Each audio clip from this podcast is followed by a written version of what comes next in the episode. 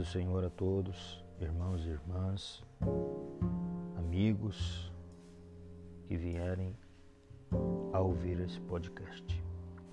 Hoje a nossa temática é Cedro, símbolo do cristão, por Charles Haddon Spurgeon. Salmo 104, verso 16 diz: Os cedros do Líbano que ele plantou. Os cedros do Líbano simbolizam os cristãos, naquilo que se referem a terem sido inteiramente plantados pelo Senhor. Isto é, a verdade absoluta de cada filho de Deus. O cristão não é plantado pelo homem, nem por si mesmo, mas é plantado por Deus. A mão misteriosa do Espírito Divino fez cair a semente da vida dentro do coração que ele mesmo prepara para recebê-la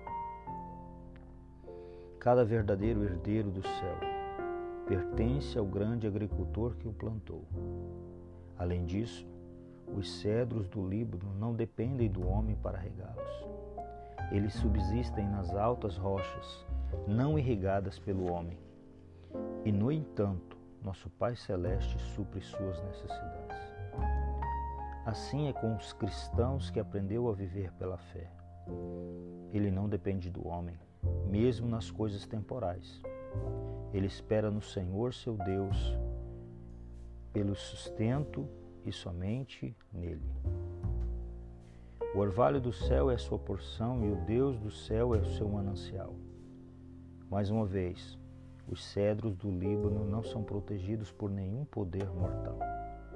Eles nada devem aos homens para serem preservados das tempestades e ventos tormentosos são árvores de Deus, mantidas e preservadas por Ele, somente por Ele. É exatamente a mesma coisa com o cristão. Ele não é uma planta de estufa, protegido das tentações. Ele fica no local mais exposto, não tem refúgio, nem tem proteção, exceto esta: que as vastas asas do Deus eterno sempre abrigam cedros que ele mesmo plantou. Como os cedros, os crentes são cheios de vigor, tendo vitalidade suficiente para estarem sempre viçosos, mesmo no meio das neves do inverno. Finalmente, o florescimento e as majestosas condições do cedro são somente para o louvor de Deus.